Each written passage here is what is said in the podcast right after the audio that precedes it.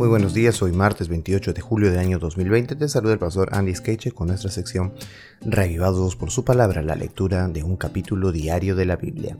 Hoy vamos a leer el capítulo 27 del libro de Proverbios y dice así, No te jactes del día de mañana, porque no sabes qué traerá el día. Que te alabe el extraño y no tu boca, el forastero y no tus labios. Pesada es la piedra y pesada la arena, pero la provocación del necio es más pesada que ambas. Cruel es el furor e inundación la ira, pero ¿quién se mantendrá ante los celos? Mejor es la reprensión franca que el amor encubierto. Fieles son las heridas del amigo, pero engañosos los besos del enemigo.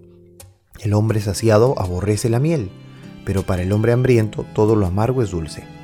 Como pájaro que vaga lejos de su nido, así es el hombre que baja lejos de su hogar.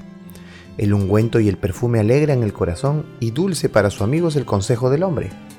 No abandones a tu amigo ni al amigo de tu padre, ni vayas a la casa de tu hermano el día de tu infortunio. Mejor es un vecino cerca que un hermano lejos. Sé sabio, hijo mío, y alegra mi corazón, para que yo responda al que me afrenta. El hombre prudente ve el mal y se esconde. Los simples siguen adelante y pagan las consecuencias. Tómale la ropa al que sale fiador del extraño, y tómale prenda por la mujer desconocida. Al que muy de mañana bendice su amigo en alta voz, le será contado como una maldición. Gotera continua en día de lluvia y mujer rencillosa son semejantes. El que trata de contenerla refrena el viento y recoge aceite con su mano derecha. El hierro con hierro se afila y un hombre aguza a otro hombre. El que cuida la higuera comerá su fruto y el que atiende a su señor será honrado. Como el agua refleja el rostro, así el corazón del hombre refleja al hombre. El Seol y Abadón nunca se sacian. Tampoco se sacian los ojos del hombre. El crisol es para la plata y el horno para el oro. Y al hombre se le prueba por la alabanza que recibe. Aunque machaques con el mazo al necio en un mortero entre el grano molido, no se apartará de él su necedad. Terrible la condición del necio, ¿eh?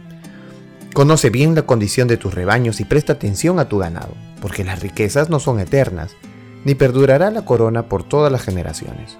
Cuando la hierba desaparece, se ve el retoño, y se recogen las hierbas de los montes. Los corderos darán para tu vestido y las cabras para el precio de un campo.